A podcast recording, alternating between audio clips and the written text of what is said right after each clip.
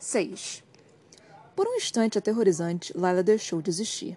Ela sentia como se estivesse sendo desfiada, despedaçada em milhões de fios, cada um sendo esticado, esfiapado e ameaçando arrebentar conforme ela saía do mundo, da própria vida, em direção ao nada. E então, tão repentinamente quanto antes, ela se viu cambaleando e caindo de quatro no meio da rua. Ela deu um grito curto e involuntário quando chegou ao chão, sentindo os membros trêmulos e a cabeça ressoando como um sino o chão sob a palma das mãos, e havia um chão de modo que, ao menos isso era um bom sinal, era áspero e frio.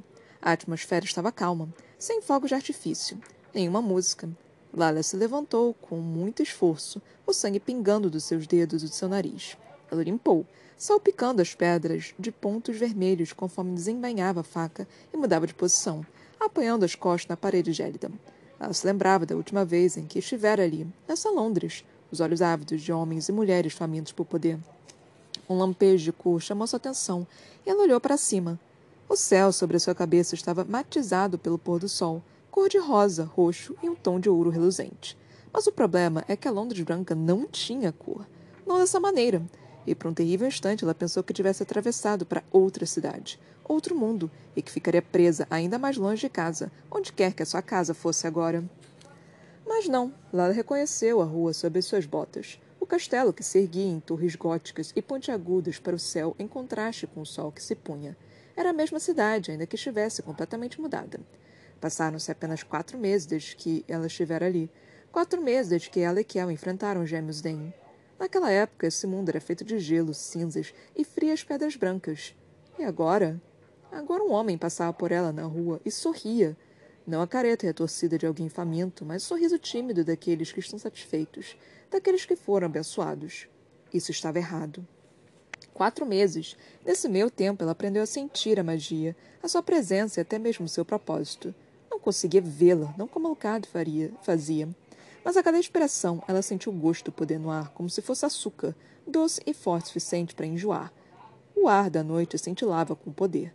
O que será que estava acontecendo? E onde estava Kiel? Lala sabia onde ela estava, ou ao menos onde escolheu atravessar. Então seguiu o muro alto que contornava a esquina até os portões do castelo. Eles estavam abertos e havia uma era de inverno entremeando e subindo pelo ferro.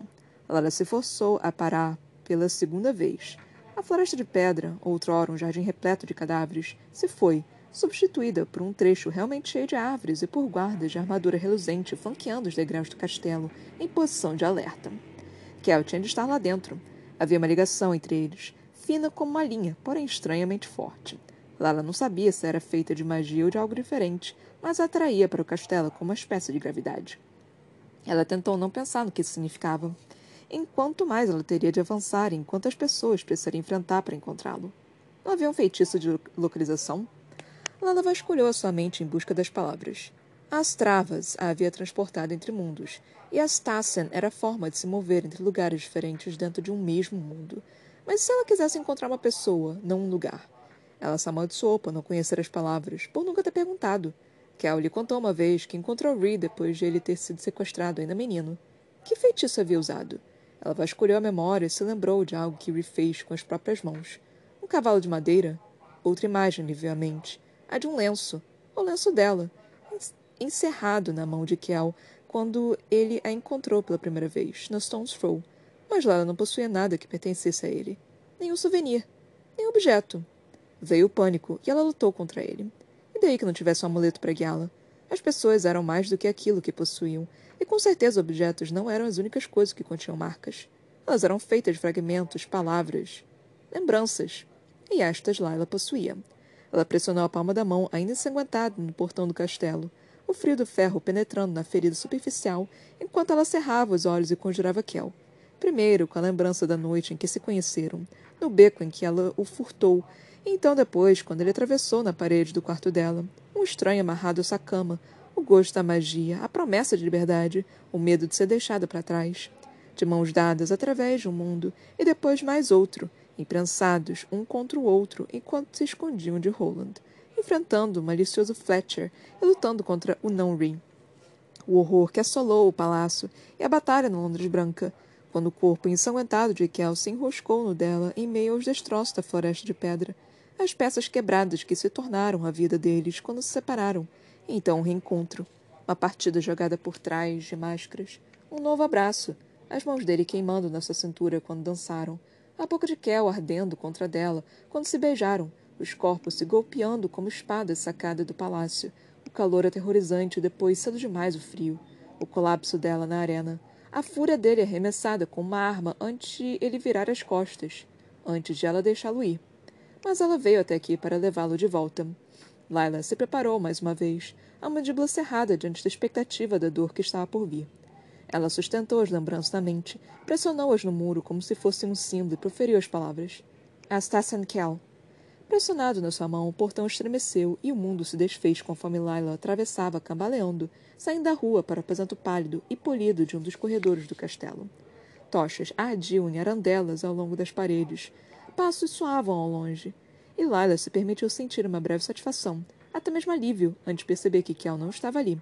A cabeça dela doía, um xingamento começou a ser emitido pelos seus lábios quando, do outro lado da porta, à sua esquerda, ela viu um grito abafado. O sangue de Lila se regalou, se enregelou. Kel.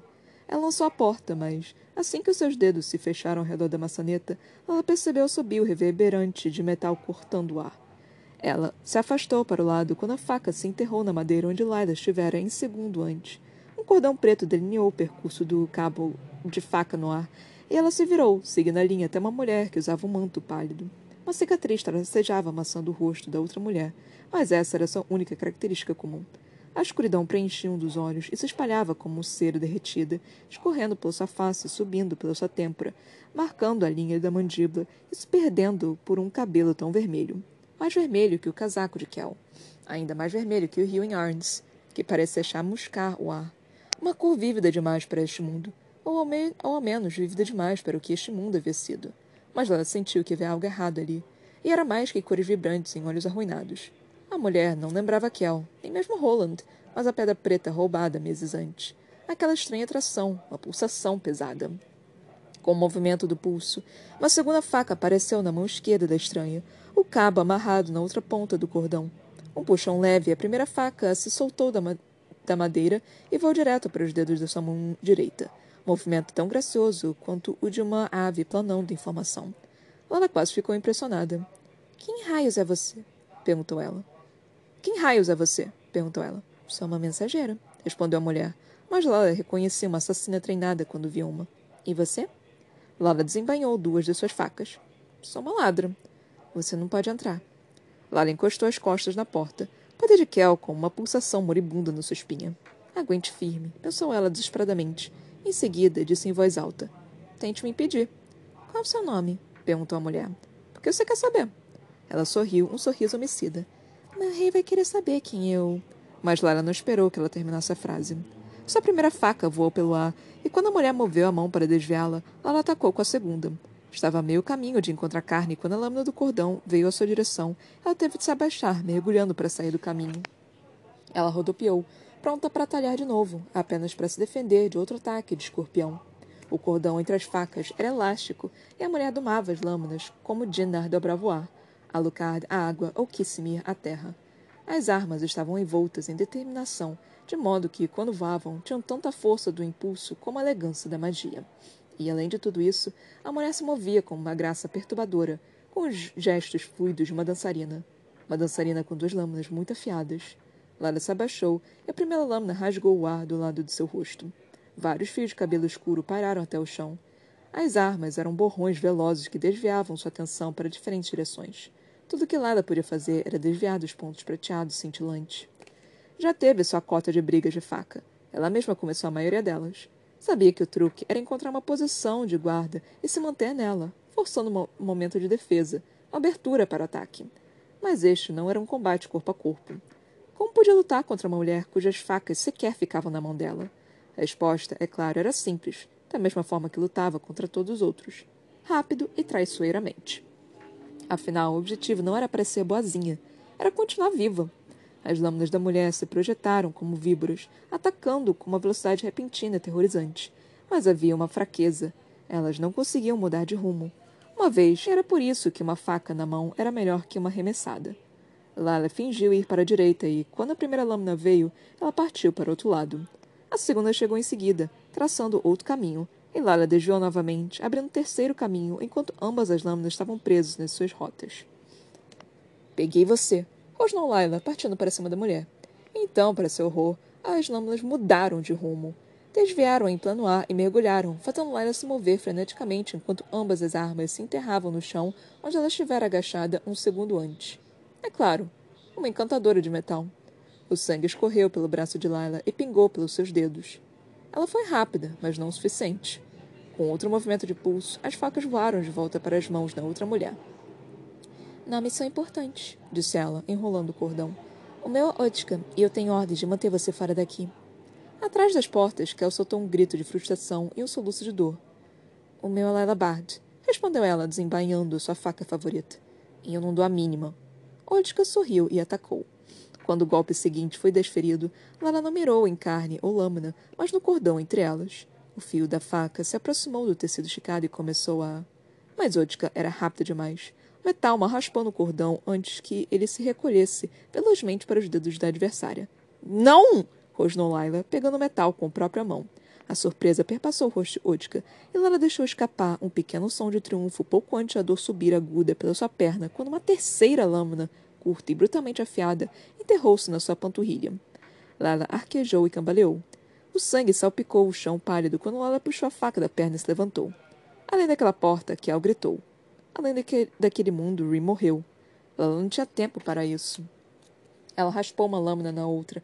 Elas soltaram fagulhas, pegando fogo. O ar crepitou ao redor dela, e desta vez, quando Odka lançou sua lâmina, os gumes chamuscantes das facas de Laila encontraram a extensão do cordão e o fogo se espalhou. Ele percorreu o tecido, lambendo por onde passava, e Odka sibilou ao se retrair. No meio do caminho até a mão dela, o cordão se partiu e a faca despencou, perdendo-se no percurso até seus dedos. Uma dançarina que perdeu a deixa. O rosto assassina queimou de raiva conforme ela diminuía a distância entre si e a oponente, agora armada com uma única lâmina. Apesar disso, Odka ainda se movia com a graça aterrorizante de uma predadora. E Lila estava tão atenta à faca da mão da mulher que esqueceu que o cômodo estava repleto de outras armas que uma maga poderia usar.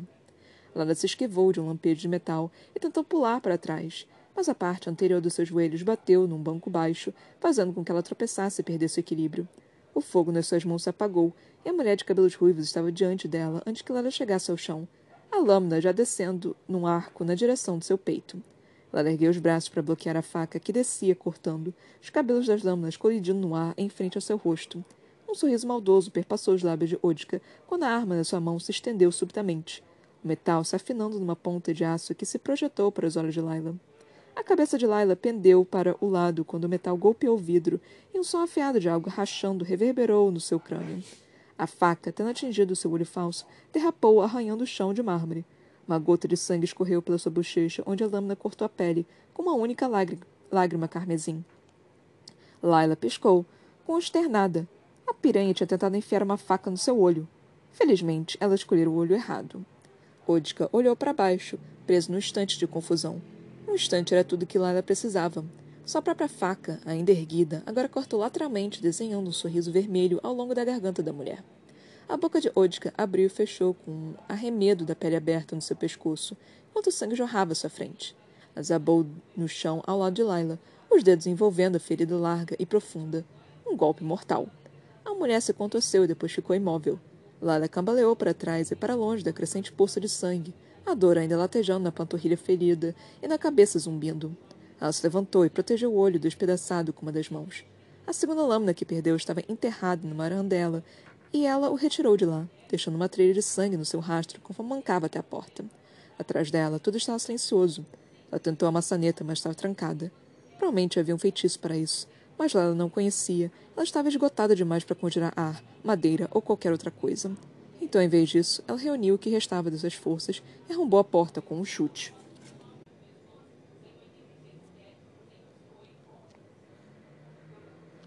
7. Kel encarou o teto, o mundo lá no alto, tão distante, mais longínquo a cada respiração.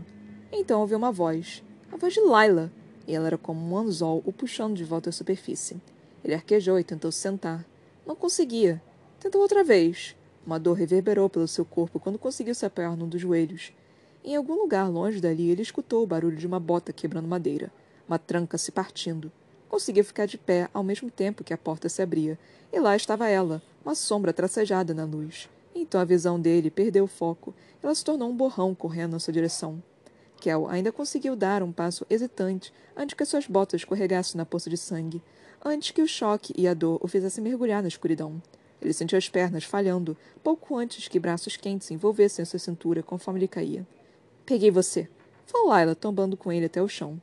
A cabeça de Kel pendeu no ombro dela, e ele sussurrou rouco no casaco dela, tentando formar as palavras. Quando ela não entendeu, ele arrastou a mãos quebradas e sanguentadas, os dedos dormentes, mais uma vez se fechando ao redor da gargantilha no pescoço. Tire. Isso! engasgou Kel. O olhar de Laila, avelgarrado com os olhos dela, percorreu o metal por um instante antes que ela envolvesse a gargantilha com ambas as mãos.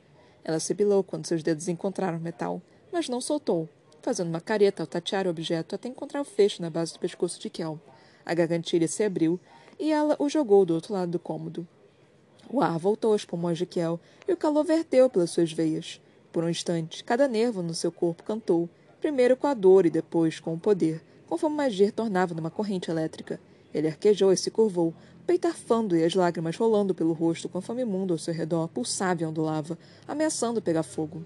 Até mesmo Laila deve ter sentido, uma vez que deu um pulo para trás, afastando-se enquanto o poder de Kel emergia e se assentava, reivindicando cada gota roubada. Mas ainda faltava algo. Não, pensou Kel. Por favor, não. O eco. A segunda pulsação. Ele baixou os olhos para as mãos em frangalhos, o sangue e a magia ainda pingando seus pulsos. Mas nada daquilo importava. Ele atacou o próprio peito, rasgando a túnica sobre o selo que ainda estava ali, mas sob a cicatriz e o feitiço apenas um coração batia. Apenas um. Ri, falou ele, pronunciando a palavra em meio a um soluço. Um apelo. Eu consigo. Ele está. Lila pegou pelos ombros. Olhe para mim, disse ela. O seu irmão ainda estava vivo quando eu parti. Tenha um pouco de fé. As palavras dela eram vazias, e o medo dele ricocheteou dentro delas, preenchendo o espaço. Além do mais, continuou, você não pode ajudá-lo daqui. Ela observou o cômodo e viu a estrutura de metal cujas algemas estavam recobertas de algo pegajoso e vermelho. A mesa ao lado dela, cheia de ferramentas, a gargantilha de metal jogada no chão, antes que a sua atenção voltasse para ele. Havia algo errado com os olhos dela. Um deles exibia o castanho usual, mas o outro estava repleto de rachaduras. Seu olho. Começou ele, porém Lila impediu de continuar com um aceno de mão. Agora não, ela se levantou. Vamos, temos que sair daqui. Mas que eu sabia que não tinha condições de ir a lugar nenhum. As mãos dele estavam fraturadas e feridas. O sangue ainda corria em filetes pelos seus punhos. Sua cabeça girava sempre que se mexia, e quando ela tentou ajudá-lo, ele sequer conseguiu ficar totalmente de pé antes que seu corpo oscilasse e desabasse novamente. Ele deixou escapar um arquejo sufocado, sufocado frustração. Isso não combina com você, comentou ela, pressionando com os dedos um corte acima do tornozelo. Fique quietinho, eu vou te remendar. Kel arregalou os olhos. Espere! exclamou ele, esquivando-se do toque dela. Os lábios de Lela se encresparam. Você não confia em mim? Não. Azar o seu, retrucou ela, pressionando com a mão ensanguentada o ombro dele. Qual a palavra, Kel? O cômodo sacudiu quando ele balançou a cabeça. Laila, eu não acho. Qual é a porra da palavra? Ele engoliu em seco e respondeu trêmulo. Assari. Assassari. Tudo bem, falou ela, segurando com mais força. Pronto? Então, antes que ele pudesse responder, ela conjurou o feitiço. Assassari. Nada aconteceu.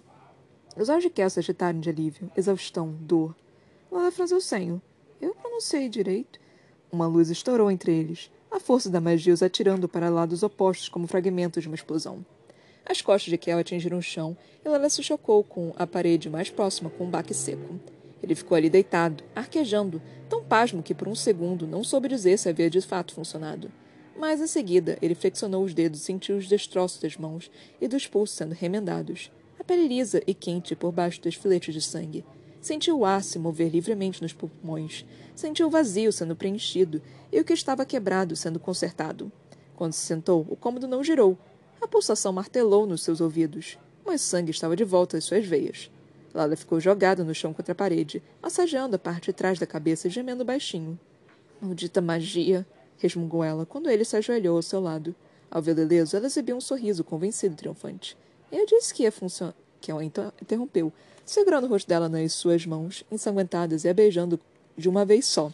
de um jeito íntimo e desesperado. Um beijo entrelaçado com sangue e pânico, dor, medo e alívio. Ele não perguntou como ela encontrou. Não repreendeu por isso, mas apenas disse: Você é louca. Ela conseguiu dar um sorriso tímido e exausto. De nada. Ele ajudou a se levantar e pegou o próprio casaco, que estava amarfanhado sobre a mesa onde Roland, Ossaran, o havia deixado. Mais uma vez, ela vasculhou o cômodo com o olhar. O que aconteceu, Kel? Quem fez isso com você? Roland. Ele viu que o nome atingiu como um soco e pensou nas imagens que passaram pela sua mente, as mesmas que dominaram a dele quando se viu frente a frente com o novo rei da Londres Branca, e percebeu que não era um estranho, mas um inimigo conhecido. O Antari, com olhos de duas cores, um de tom esmeralda, o outro preto. O mago preso, preso ao serviço dos gêmeos Den. Aquele que ele havia assassinado e empurrado para o abismo entre mundos. Porém, Kel sabia que Lela trazia outra imagem na sua mente. A do homem que matou Baron e atirou seu relógio ensanguentado aos pés dela só para provocá-la. Rolando está morto, retrucou ela com frieza. Kel meneou a cabeça. Não, ele sobreviveu.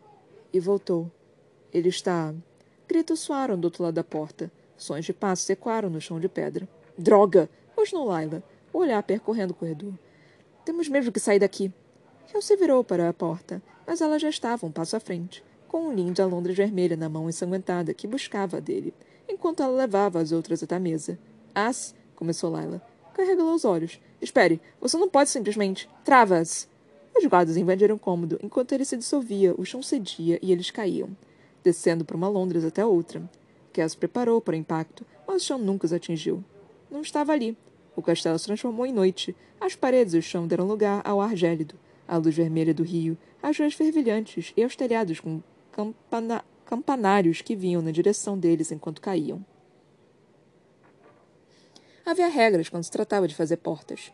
A primeira, e na opinião de Kel, a mais importante, era de que é, poss é possível se mover entre dois lugares no mesmo mundo ou entre dois mundos no mesmo lugar exatamente o mesmo lugar. Por isso era tão importante ter certeza de que os seus pés estavam no chão e não sobre, digamos, o piso de um castelo a dois andares de altura, porque era provável que não houvesse o piso de um castelo do outro mundo. Kel tentou avisar isso a Laila, mas era tarde demais. O sangue já estava na mão dela, o símbolo já estava na palma de sua mão, e antes que ele pudesse emitir as palavras, antes que pudesse dizer algo além de não, eles já estavam caindo, eles mergulharam através do piso, através do mundo e através de diversos metros noite de inverno adentro, antes de colidir com o telhado inclinado de uma construção. As telhas estavam semi-congeladas. Eles deslizaram por mais alguns metros antes de se agarrarem aos canos de escoamento. Ou melhor, Kel se agarrou. Metal sob as botas de Laila envergou abruptamente. Ela teria despencado pelo lateral se ele não a tivesse segurado pelo pulso e arremessado de volta para cima das telhas ao seu lado. Por um longo tempo, nenhum dos dois falou, Ficaram apenas deitados no telhado inclinado, exalando nuvens de expressão trêmulas no ar da noite. No futuro, disse Kel por fim, certifique-se de que você está pisando na rua. Lala exalou uma nuvem vacilante. Anotado. O telhado frio ardia na pele corada de Kel, mas ele não se mexeu, não a princípio. Ele não conseguia. Não conseguia pensar, não conseguia sentir, não conseguia se forçar a fazer algo que não fosse olhar para cima e admirar as estrelas. Pontos delicados de luz contra o céu azul noturno. O céu dele, tracejado com nuvens cujas bordas eram tingidas com o vermelho que emanava do rio. Tudo tão normal, intocado e alheio ao que havia acontecido que, de repente, ele quis gritar. Porque, mesmo que Lala tivesse curado seu corpo, ele ainda se sentia ferido, assustado e vazio, e tudo o que queria era fechar os olhos e afundar novamente para encontrar aquele lugar escuro e silencioso sob a superfície do mundo. O lugar em que Ree. Ree. Ree. Ele se forçou a sentar. Precisava encontrar Awesome. Kel, começou Laila, mas ele já estava pulando do telhado e caindo na rua abaixo. Poderia ter congelado o vento para amenizar a queda, mas não fez. Mal sentiu a dor latejando nas suas canelas quando aterrissou nas pedras. Um instante depois ouviu o barulho suave de um corpo caindo e ela aterrissando agachado ao lado dele. Kel, repetiu ela, mas ele já atravessava a rua até o muro mais próximo, tirando a faca do bolso do casaco e entalhando uma linha na pele recém-curada. Droga, Kel! Ela agarrou a manga dele e lá estava Kel de novo, olhando fixamente para aqueles olhos castanhos, um inteiro e outro estressado. Como poderia saber? Como poderia não saber? O que você quer dizer com Roland está aqui? Ele. Algo se partiu dentro dele, e Kel estava de volta ao pátio com a mulher de cabelos vermelhos, Utka, seguindo através de uma, uma porta no mundo para uma Londres que não fazia sentido. Uma Londres que não deveria estar em ruínas, mas não estava. Uma Londres colorida demais. E lá estava o novo rei, jovem e saudável, porém inconfundível, Roland. Então, antes que Kel pudesse compreender a presença do Antari, houve frio terrível da gargantilha enfeitiçada, a dor excruciante de ser extirpado de si mesmo, de tudo, a armação do metal penetrando nos pulsos, e o olhar de Roland conforme ele se tornava outra pessoa, o som entrecortado da própria voz de Kel, implorando enquanto seu segundo coração falhava dentro do peito, e o demônio dava as costas e. Kel subitamente se encolheu. Estava de volta à rua, o sangue pingando dos seus dedos e Lila alguns centímetros do seu rosto. E ele não saberia dizer se ela o havia beijado ou batido nele. Sabia apenas que a sua cabeça latejava e que algo dentro dele ainda gritava. É ele, disse Kel com voz rouca. Mas não é. É. Kel meneou a cabeça. Eu não sei, Lila. De alguma forma, Roland chegou a Londres preta e algo entrou dentro dele. É como Vitari, mas pior. E está vestindo o Roland. Então o verdadeiro Roland está morto? perguntou a Lila, enquanto ele desenhava um símbolo nas paredes. Não, respondeu Kel, pegando a mão dela. Ele ainda está lá em algum lugar. E agora ambos estão aqui. Kel pressionou a palma da mão ensanguentada no muro e, desta vez, quando ele proferiu o feitiço, a magia respondeu sem esforço e misericordiosamente ao seu toque.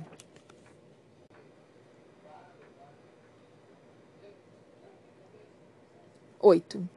Emira se recusou a sair do lado de Ree, nem quando os gritos dele se transformaram em soluços presos na garganta, nem quando sua pele febril ficou pálida e suas feições sem vida, nem quando sua expressão parou e seu pulso falhou, nem quando o quarto ficou silencioso, nem quando explodiu em caos e a mobília sacudiu, as janelas se estilhaçaram e os guardas tiveram de arrancar a Lucard Emery da cama, nem quando Maxim e Tieran tentaram retirar as mãos dela do corpo dele, porque não entendiam. Uma rainha pode abandonar o trono, mas uma mãe jamais abandona o filho. Kel não vai mais deixá-lo morrer. Disse em meio ao silêncio. Kel não vai deixá-lo morrer. Disse em meio ao barulho. Kel não vai deixá-lo morrer. Disse repetidamente para si mesma quando eles pararam de ouvir. O quarto se tornou uma tempestade, mas ela permaneceu perfeitamente imóvel ao lado do filho. E Mira Marish, que via rachaduras nas coisas mais lindas e passava pela vida com medo de quebrá-las ainda mais. E Mira que jamais desejou ser rainha que jamais quis ser responsável por legiões de pessoas suas, suas tristezas, suas alegrias, que nunca pensou em trazer um filho a este mundo perigoso e que agora se recusava a acreditar que o seu menino forte e belo, o coração dela. Ele está morto, declarou o sacerdote. Não. Ele está morto, disse o rei. Não. Ele está morto. Foram todas as vozes, exceto a dela, porque não entendiam que, se Rich estivesse morto, então Kel também estava. Isso não aconteceria, isso não podia acontecer. Ainda assim, seu filho não se movia, não respirava.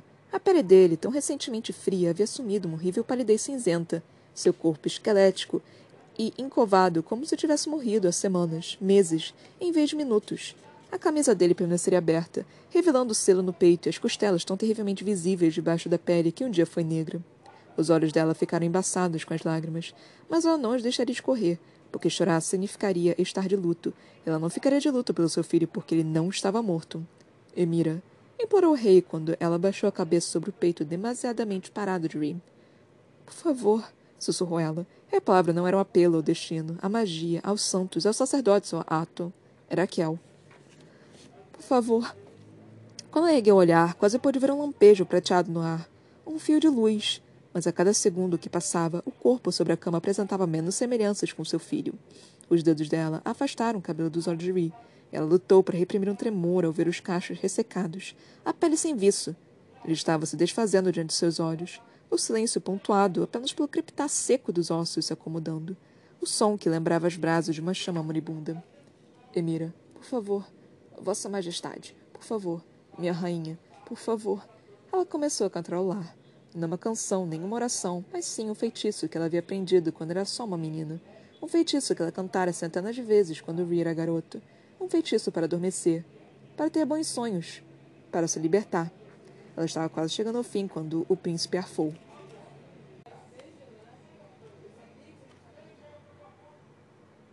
Nove.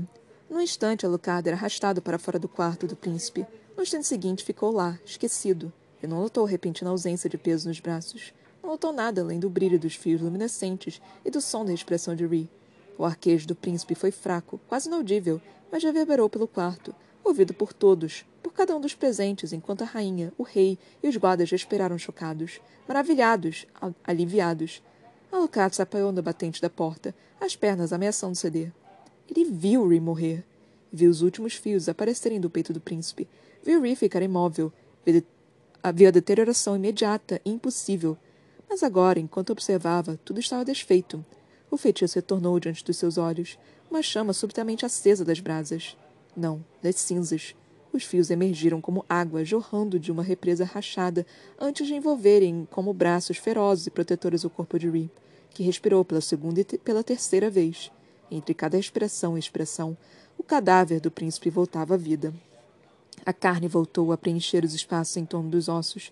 A cor invadiu as maçãs encovadas do rosto, tão rápido como havia se deteriorado, e agora revivia.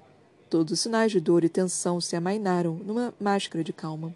Seus cabelos pretos se assentavam na testa em cachos perfeitos. O peito subia e descia com o ritmo gentil de um sono profundo. E, enquanto Ree dormia sossegado, o quarto à sua volta mergulhava num novo tipo de caos. Alucard entrou aos tropeços. Vozes sobrepunham em camadas de sons sem sentido. Alguns gritavam e outros sussurravam palavras de oração, agradecimentos pelo que acabaram de testemunhar, ou apenas para proteção. Alucard estava no meio do caminho para a cabeceira de Ree quando a voz do rei Maxim rompeu no burburinho.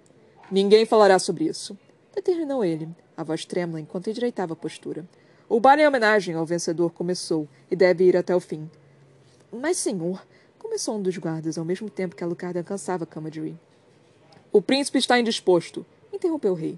Nada além disso. O olho dele se fixou duro sobre cada um deles. Hoje à noite aliados demais no palácio e muitos inimigos em potencial. Alucard não dava mínima para o baile ou para o torneio, nem para as pessoas que estavam fora daquele quarto. Queria apenas tocar a mão do príncipe, sentir o calor da sua pele, segurar aos próprios dedos trêmulos, ao próprio coração ferido que aquilo não era algum tipo de truque terrível. O quarto se esvaziou ao redor dele. Primeiro o rei, depois os guardas e os sacerdotes, até que estavam apenas a rainha e Alucard, silenciosos, olhando para o príncipe adormecido. Alucard esticou o braço. A sua mão se fechou sobre a de Ree, e quando ele sentiu o batimento do pulso do príncipe, parou para analisar a impossibilidade do que havia presenciado. Não se perguntou que magia proibida poderia ser forte o suficiente para atrelar vida à morte. Tudo o que importava, tudo o que sempre importou, era isso. Ree estava vivo.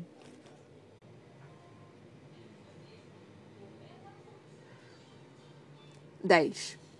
Kel cambaleou para sair das ruas e entrar no seu quarto no palácio, repentinamente atingido pela luz, pelo calor e pela impossível normalidade. Era como se uma vida não tivesse sido estilhaçada, como se o mundo não tivesse sido despedaçado. O tecido fino ondulava em camadas vindas do teto, e havia uma enorme cama com cortinas no estrado perto de uma parede, com uma mobília de madeira escura, com adornos em ouro. No andar superior, ele ouvia os sons do baile em homenagem ao vencedor. Como baile podia ainda estar acontecendo? Como eles podiam não saber? É claro que o rei manteria o baile do vencedor como planejado, pensou Kel com amargura. Esconderia a situação do próprio filho, dos olhos predadores de Vesk e Faro. O que quer dizer com Roland está aqui? Indagou Laila. Aqui em Londres ou aqui em bem aqui? Ela seguiu no encalço dele, mas Kel atravessava as portas de seu quarto. O quarto de Ray ficava no fim do corredor. As portas de cerejeira e ouro complet completamente fechadas. O espaço entre os quartos estava lotado de homens e mulheres, guardas, vestra e sacerdotes. Eles se viraram abruptamente ao Vikel, que, se, que estava em, sem camisa por baixo do casaco, o cabelo emplastrado na cabeça e a pele recoberta de sangue escorrido. Nos olhos deles, Kel viu o choque e o horror, a surpresa e o medo. Eles se moveram, alguns na direção de Kel e outros para o lado oposto, mas todos estavam no seu caminho.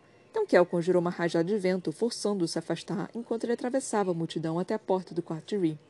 Ele não queria entrar lá. Ele tinha de entrar lá. O grito na sua mente ficava pior a cada passo, e ainda pior conforme Kel abria as portas e derrapava pelo cômodo, ofegante. A primeira coisa que viu foi o rosto da rainha, pálido de tristeza. A segunda foi o corpo do irmão, estirado na cama. A terceira e última foi o peito de Ree, subindo e descendo. Com esse pequeno abençoado movimento, o peito do próprio Kel se agitou. A tempestade na sua mente, fragilmente contida até então, agora irrompia. A súbita e violenta enxurrada de medo, tristeza, alívio e esperança dão lugar a uma calma reverberante. O corpo dele se curvou com alívio. Ree estava vivo. Cá apenas não havia sentido o débil retorno do coração de Ree através do próprio pulso frenético e errático. Mesmo agora era sutil demais para ser sentido. Mas Ree estava vivo. Ele estava vivo. Ele estava vivo. Os olhos de Kel cederam, mas antes que ele chegasse ao chão, ela o apoiou. Desta vez não era Laila, mas a rainha. Ela não impediu a queda, mas desmoronou suavemente com ele. Os dedos dela o agarraram, preso com força às dobras do casaco dele, e Kel se preparou para as palavras, para o golpe. Ele havia ido embora. Ele havia falhado com o filho dela. Ele quase havia perdido Ree. De novo. Em vez disso, Emira Maras recostou a cabeça no seu peito nu e, ensanguentado, e chorou. Kel ficou ali, ajoelhado e petrificado, antes de erguer os braços cansados e envolver cautelosamente a rainha com eles. Eu rezei, sussurrou ela repetidamente enquanto ele a ajudava a se levantar. O rei estava lá, na soleira da porta, sem fôlego como se tivesse corrido pelo passo inteiro, e Tyrion estava ao seu lado. Maxim avançou, intempestivo, e mais uma vez Kel se preparou para o ataque, mas o rei não disse nada. Apenas envolveu Kel e Emira ao mesmo tempo num abraço silencioso. Não era abraço suave. O rei se apoiava em Kel como se ele fosse a única estrutura de pé numa tempestade violenta. Segurava tão firme que doía, mas Kel não se desvencilhou. Quando enfim Maxim se afastou, levando Emira com ele, Kel foi até a cama do irmão, até Ri. Levou uma das mãos ao peito do príncipe apenas para sentir a pulsação. E lá estava novamente, estável, impossível. E quando seu próprio coração começou a se acalmar, ele sentiu Ri mais uma vez por trás de suas costelas, alinhado no seu peito. Um eco, ainda distante, mas se aproximando mais a cada batida. O irmão de Kel não parecia um homem perto da morte. A cor estava vívida nas suas faces, e o cabelo cacheado sobre a testa era preto, brilhante e abundante um contraste com as almofadas reviradas e os lençóis amassados que denotavam sofrimento e esforço.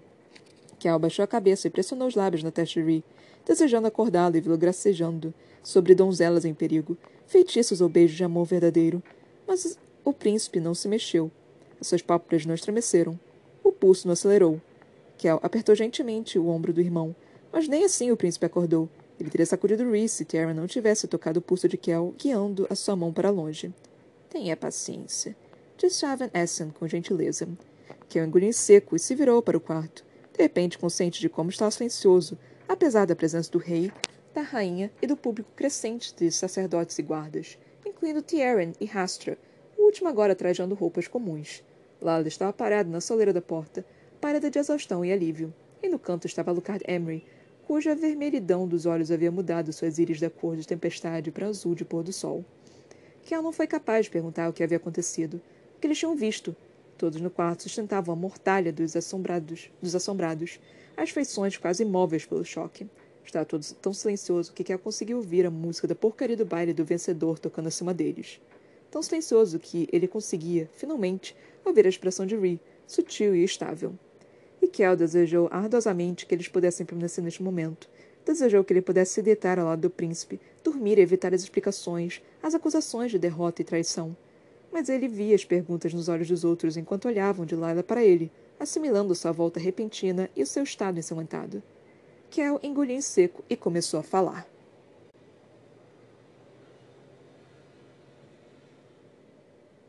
Onze. A fronteira entre os mundos se abriu como seda sob uma lâmina afiada.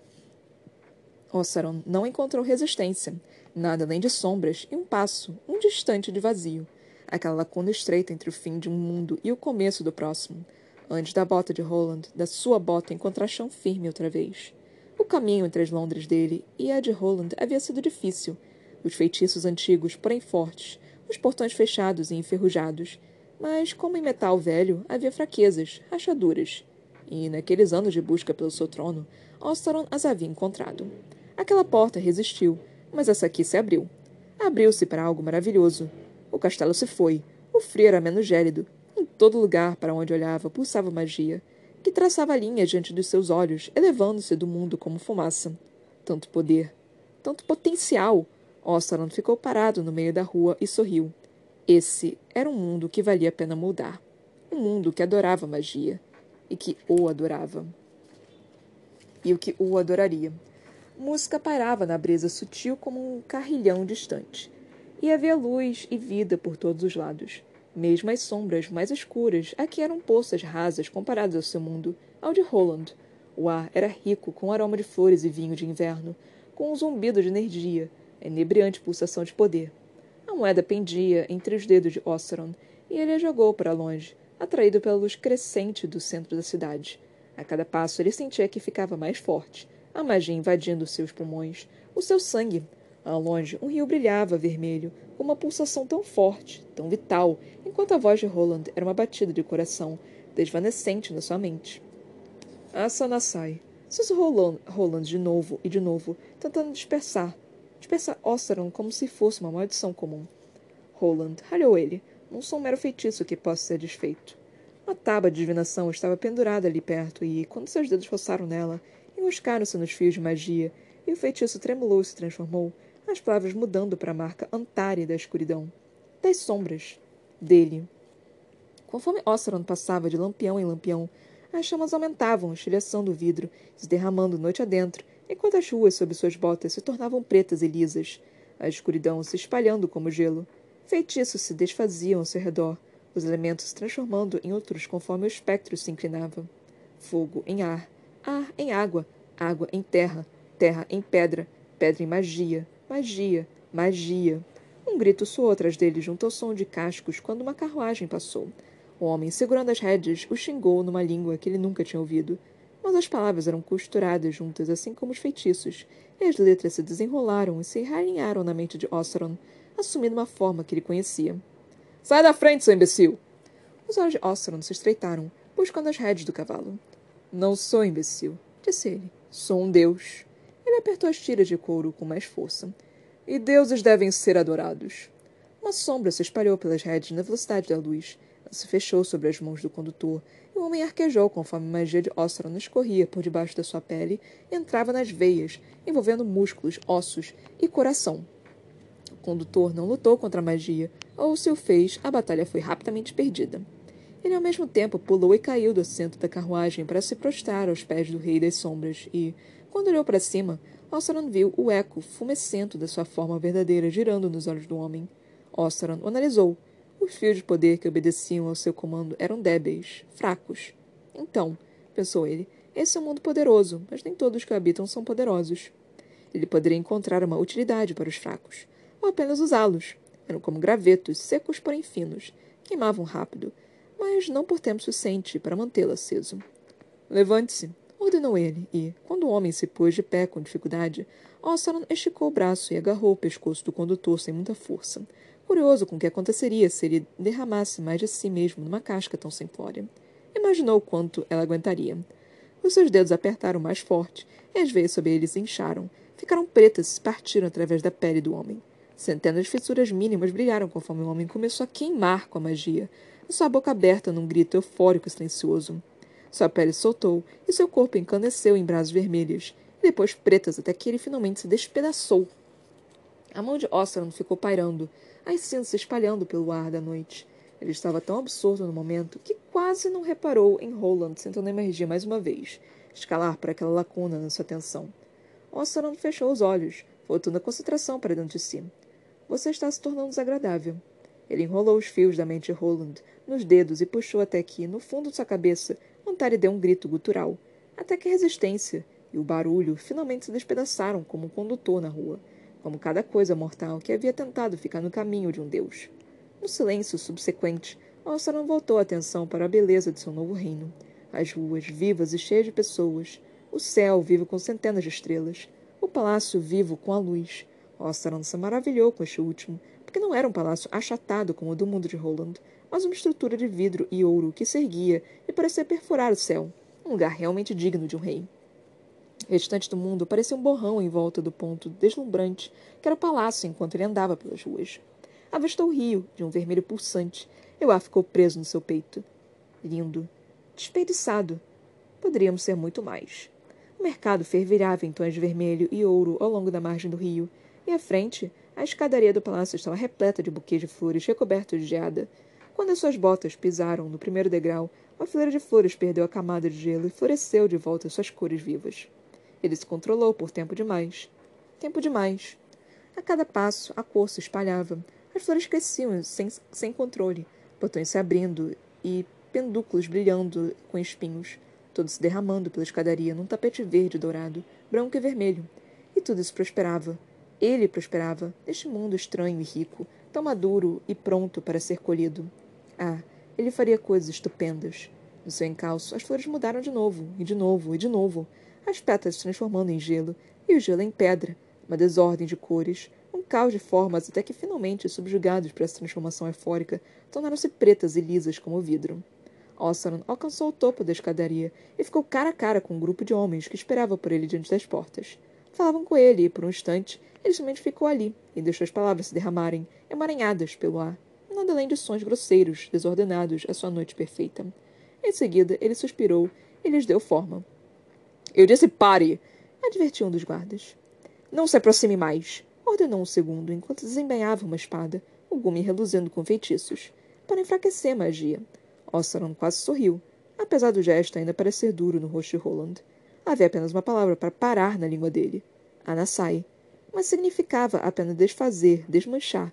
Uma palavra para encerrar a magia, mas tantas outras para fazê-la crescer, se espalhar, mudar. Ossaron ergueu uma das mãos, um gesto causal, o poder espralando dos seus dedos e indo na direção daqueles homens nas suas cascas finas de metal, onde uma explosão rasgou o céu acima deles. Ossaron ergueu a cabeça e viu, acima do palácio, uma esfera de luz colorida. Então outra e mais outra, em estouros vermelho e dourado. Gritos de alegria o alcançaram através do vento, ele sentiu a ressonância da pulsação dos corpos que estavam lá em cima. Vida. Poder. Pare! disseram os homens no seu idioma atrapalhado. Mas Ossaron estava apenas começando. O ar rodopiou ao redor de seus pés e ele pairou, erguendo-se no meio da noite.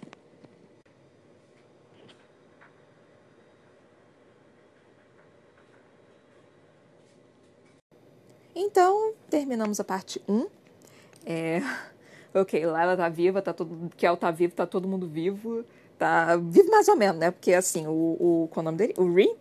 Eu não sei se ele tá vivo ainda não, porque, tipo, o coração dele tá batendo, mas não sei se ele, se ele tá vivo de verdade, assim, tá?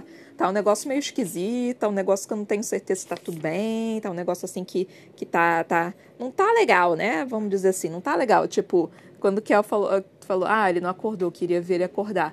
Ele estava quase sacudindo ele, sacudindo ele. E aí Tyrion parou e falou: Ah, tem tempo. Tipo, tem tempo nenhum. Se você tá parando porque tem alguma coisa errada. Tem alguma coisa errada. Tem alguma coisa errada aí. Tyrion, pelo amor de Deus, meu filho. Eu não posso, eu não posso perder o Reed de novo. Eu já tava, tipo, acabando com a ideia de que ele. Hum, de que o Kel ia precisar ir lá pra porra do, do, do submundo para buscar a alma do Ree. E agora você me mostra que, na verdade, ele vai ter que fazer isso mesmo? Que a alma dele tá perdida? Que, tipo, o corpo tá vivo, mas a alma não tá? Que a alma dele foi embora? Tipo, o que, que aconteceu? O que, que tá aí? Ó, oh, céus. Ó, oh, vida. O que, que eu faço? Puta que pariu. Meu Deus do céu, Kel, o que, que, você, que, que você vai fazer? Ai, meu Deus do céu. O, o não vai aparecer em, em nenhum momento desse livro, né? O Ree só vai aparecer. Tipo, mano, porque primeiro vai ter essa, esse diabo dessa guerra. Cara começou com Ossaron vindo para o diabo da, da. Qual o nome? Pra. Não, Meg, agora não. É, a Londres Vermelha, tipo, no início do livro. No início do livro. A guerra não vai acontecer no livro inteiro. Vai acontecer alguma coisa aí. Não vai ser a guerra inteira. Não vai ser. É, Ossaron lutando com todo mundo e ah, vamos ver o que, que vai acontecer. Não, vai acontecer alguma coisa aí nesse meio. Não vai ser só essa luta, vai ter muito mais aí no meio. Tipo, o livro é grande. Livro tem quase 700 páginas. Deixa eu ver quantas páginas ele tem. É, 746. Tem 746 páginas. Ele não vai terminar assim, sabe? Tipo, simples, porque, ah, não, então a gente vai, vai derrotar o Ossoron e aí acabou o livro. Não, não vai, não vai demorar tudo isso. Vai ser, é, muito, é muita coisa. Tipo, o Ossoron já tá na Londres Vermelha. A não ser que a Londres Vermelha seja devastada completamente e eles decidam ir para outra Londres, pra, sei lá, de, escapa ao mundo, vai todo mundo para Londres cinza, sei lá que porra vai acontecer. E vai... Ih, será que é isso?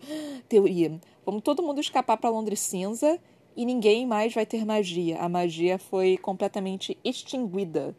E aí a única Londres que existe agora é a Londres cinza. E a, e, é, e a magia não pode voltar porque senão Ossoron não pode voltar. Será que é isso? Será que eu descobri o plot twist? Seria bom, né, gente? Olha só que interessante. Seria, seria legal, né, se acontecesse. Quer dizer, não seria tão legal porque eu gosto de magia, né? Mas aí, porra, pra, pra ter que fazer isso, gente. Ah, mano. Mas aí seria até melhor, porque, tipo. O Rhea é uma, um personagem com pouca magia, né? Então, assim, seria até melhor para o caso do Rhea, porque por, por ele ter pouca magia, não sei exatamente se ele realmente vai virar rei ou se alguém vai tentar meio que tirar o reino dele, né? Por causa disso. Então tem esse perigo aí. Será que isso vai acontecer? Será que eles tipo, eles vão tentar fugir? Vai, vão tentar meio que extinguir a magia para sempre? Vão tentar acabar com a magia, tipo, ah, agora a gente não tem mais magia, agora a gente vai viver sem magia. Será que alguma coisa do tipo vai acontecer? Uh, uh, uh, uh. Interessante. Mas enfim, gente, Laila. Cara, eu fiquei um pouquinho chateada que a Odica morreu. Eu queria que ela tivesse mais tempo, assim, no, no, no, cinema, sabe? Queria que ela, que ela tivesse mais um tempinho. Mas ela apareceu tão rápido quando ela apareceu, ela morreu. Fiquei um pouquinho triste com isso. Eu achava que ela poderia ser uma personagem que poderia trazer mais. É, mais coisas, assim. É, então, isso foi uma decepção um pouquinho minha, que eu achei que ela era uma personagem interessante demais para ser morta, assim. Tipo, tudo bem, foi a Layla. Mas ao mesmo tempo, tipo, ah, sei lá, queria um pouquinho mais de Odka. Não sei, ela, ela me agradava. Ela era uma coisinha assim que me agradava. É uma personagem assim que me agradava. Enfim. Aí Layla indo até o Kel. E, tipo, lutando contra a Odka, batendo Odka. É, Layla conseguindo salvar Kel. Outra coisa que foi interessante ver foi a questão dela, tipo, falando a. O negócio lá de. Qual é o nome? Da. Da magia, né? Da, da cura. E, tipo, quando ela curou o Kel, ela jogou muita magia para ele. E, tipo, foi muita magia mesmo. E mesmo assim, foi algo assim que explodiu, pura e simplesmente. Eu tô curiosa quanto a isso. Eu tô curiosa quanto a essa, essa explosão que rolou. Aí, tipo, Kel indo até ela e meio que beijando, tipo, agarrando ela, tipo, caralho, você é louca. E ela, tipo, é, só assim, de nada. Cara, eu, eu, eu senti muito na pele da, da Layla nesse momento, porque eu sou o tipo de pessoa que faz as coisas e aí a pessoa fica me olhando, tipo, mano, por que, que você fez isso? Eu fico de nada, tipo. É, a coisa boa, sabe? Uma coisa louca, mas que funciona. E aí a pessoa fica me encarando, mano, por que, que você fez isso? Eu falo, de nada, cara, assim. Agradece, sabe? Assim, deu certo, que tal? Que tal um, um obrigada, um tapinha nas costas, alguma coisa, sabe? Seria bom. Então eu me senti muito Laila nesse momento. Ai, cara, que, que legal, sabe? Que, que legal. Ai, gostei muito. Adoro Laila. Laila é incrível. Enfim. Ah, aí voltaram pra, pra Londres Vermelha, todo mundo bem, quer dizer, não todo mundo bem. Ree voltando à vida, tipo, eu jurava que ele ia morrer. Eu jurava que ele já tava morto, inclusive. Tipo, ah, não, porque ele morreu, né? Ele morreu de verdade. Aí a, a Emira, do lado do, do Ree, e tipo, é, cantando, começando a cantar, e falando, não, ele não pode morrer, porque Kel tá vivo, Kel não pode morrer. Então, assim, e aí eu só ficando com pena, tipo, ai meu Deus do céu, o que, que vai acontecer? Ela vai aparecer aí, vai ficar tudo uma merda, vai ficar pior do que era antes. Aí o momento de, tipo, que o Kel apareceu e mostrou que o Ree tava vivo, e Mira meio que é, abraçando ele, Maxim também abraçando ele, Kel esperando, tipo, ah, vou levar uma bronca aqui. Aí ele também abraçando ele. Ai, cara. Foi um momento, assim, que eu achei fofinho, mas ao mesmo tempo eu achei meio que hipócrita. Porque, tipo, eles estavam meio que. Cara, prenderam a porra do Kel numa, numa jaula, numa masmorra. E, uh, e, e aí, tipo, quando ele fugiu, deu tudo, toda aquela merda. E quando ele volta, tipo, eles vão e abraçam ele, sabe? É, tipo, porque ele. Não porque ele tá vivo, mas porque ele de novo conseguiu salvar o Ree. Então eu, eu senti uma pontada assim, meio que de hipocrisia. Talvez seja porque eu esteja com rancor ainda deles, talvez seja. Talvez seja porque eu ainda tô meio que ranzinza por eles ter tratado o Kel tão mal. Sim, certamente. Mas, é, sei lá, né? Tipo, não posso culpar eles para sempre, né? Isso tudo era preocupação, é a mesma coisa. É, é, é pai que tenta fazer certo, mas faz errado, pai que erra. Tipo, não, não, não pode, eu não posso culpar para sempre, sabe? São humanos. Eita, é, soluço são humanos, sabe? Ai. Uf. É, não consigo respirar direito. Ai, eu tô pintando meu cabelo. Ai, eu não tô. Ai, tá, tá, tá meio frio aqui. É, mas são humanos, sabe? As pessoas erram. É, eles erraram tenta tentando acertar. Não são pessoas ruins. Não são personagens ruins, sabe? São personagens que estavam desesperados, estavam tentando fazer é, o certo, só que não conseguiram. Tipo, o certo estava muito errado. É, isso me, personagens assim me incomodam muito, sabe? Porque, tipo, eu não posso ter ódio deles. Porque eles não são personagens que são ruins, eles são personagens que estão errando. E, tipo, todo mundo erra. Eu já errei, você já que tá me ouvindo já errou, tipo. E eu não consigo ter ódio deles. Eu quero ter ódio. Eu quero ter esse ódio. Mas eu sou uma pessoa muito boazinha. Eu vejo a pessoa tá tipo, ai, desculpa, eu preciso me redimir, não sei o que. Eu fico, hum, tá bom, tá bom. eu vou, vou te dar essa colher, colherzinha de chá aqui. Mas eu não consigo, eu sou muito mole. Tipo, eu quero odiar a pessoa, mas eu não consigo. É, é raro os casos dos quais, assim, eu realmente odeio a, pessoa. Até um, um, namorado de uma amiga minha que fez ela sofrer pra cacete, assim, tipo, mas por motivos de ele não sabia o que ele queria também, em questão de. É, é todo fudido da cabeça, sabe? Esse, esse, essa pessoa que não sabe muito bem o, como lidar consigo mesmo por, por causa de depressão, ansiedade, TDAH, essas, essas merdas todas. E aí acaba meio que jogando essas merdas em cima de outra pessoa. Eu sei o que, que é isso, eu faço isso. Então, assim, eu consigo compreender, mas porra, trazer uma pessoa para um relacionamento para isso, tipo, não, assim e essa minha amiga, eu amo ela, né? E aí eu via isso acontecendo, eu só ficava, minha filha, sai dessa. Não, não, não volta para ele não. E ela só, tipo, não, porque isso, isso aconteceu. Eu entendo, tipo, eu sei que ele não é uma pessoa ruim, mas ele tá te causando mal. Às vezes você só tem que desistir. E aí voltou, e eles meio que estão casados, entre aspas. E eu só tô tipo, eu não gosto dele. Eu não gosto dele. Eu não gosto dele. Eu vou pra casa deles, ele fala comigo normal, ele, tipo, ele é uma pessoa assim que, que se eu tivesse conhecido em outras oportunidades, eu, eu teria gostado dele. Só que aí eu fico tipo, ah, não é tão ruim. Aí eu lembro de tudo que ele fez pra minha amiga. Eu fico, é, ele é ruim sim. Aí eu. É, e, então, tipo, eu não consigo odiar este ser humano. Eu só fico tipo, hum, não gosto muito dele, não. Mas assim, ele não é uma pessoa ruim. Mas eu também. Mas eu quero manter este meu rancor, porque eu não posso. Eu não posso deixar que esse ser humano machuque minha amiga de novo. Eu não posso me falar, tipo, não, agora eu gosto dele, e aí ele vai e faz uma merda, e eu só fico, puta que pariu, ele, ele, ele me, ele me tapeou, ele me tapeou, então eu não posso fazer isso, então, tipo, eu tô, eu tô guardando este rancor no meu coração, mesmo, tipo, eu, eu já ter, assim, aceitado ele, tipo, de certa forma, tipo, é que nem quando o, traz um segundo gato para casa e, eu, e, o primeiro gato fica tipo, é, tá bom, ele não é tão ruim assim. É, é mais ou menos essa ideia, sabe? Mas ao mesmo tempo eu tô tipo, hum, a partir do momento que ele fizer merda, eu vou dar 50 tapas na cara dele e fazer minha amiga sair, né? Tipo, porque puta que pariu. Também vou dar 50 tapas na cara dela, mas puta que pariu. Enfim, então, acho que é isso que eu tenho para falar. Tipo, ah, de novo, a gente tá muito no início ainda do livro. A gente leu o capítulo 6 até o capítulo 11, paramos na página 68 e a gente vai a começar a parte 2. Não sei, talvez amanhã, duvidando, de, dependendo, né? Sempre depende de um bando de coisa. Então é isso aí, galera. Espero que vocês tenham gostado do episódio, espero que vocês estejam gostando do, dos, é, como se diz, da leitura e tudo.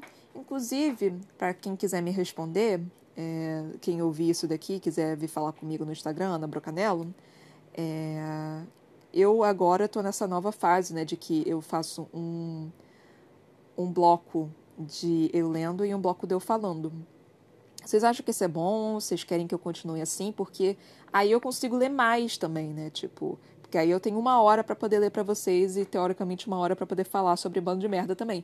Mas é, assim, eu não vou, eu acho que eu não acredito que eu não devo chegar até uma hora de eu falar. Tipo, eu sei que eu, que eu sou que nem professor que dá aula que começa a falar sobre a vida, mas, mas não, é, não é pra tanto, né, gente? Tipo, eu, eu vou ver o tempo passar e eu começo a ficar nervosa. Então, é, é isso, gente. Então, se vocês quiserem me dar uma opinião, assim, falar, tipo, ah, tô gostando muito, ah, não, tá uma merda. Tipo, pode vir falar, assim, tranquilamente. Eu é, eu estou aqui por vocês, majoritariamente para mim, mas por vocês também. então é isso aí, galera. Muito, muito, muito obrigada por ter me ouvido até aqui. Até a próxima. Beijitos e tchau, tchau.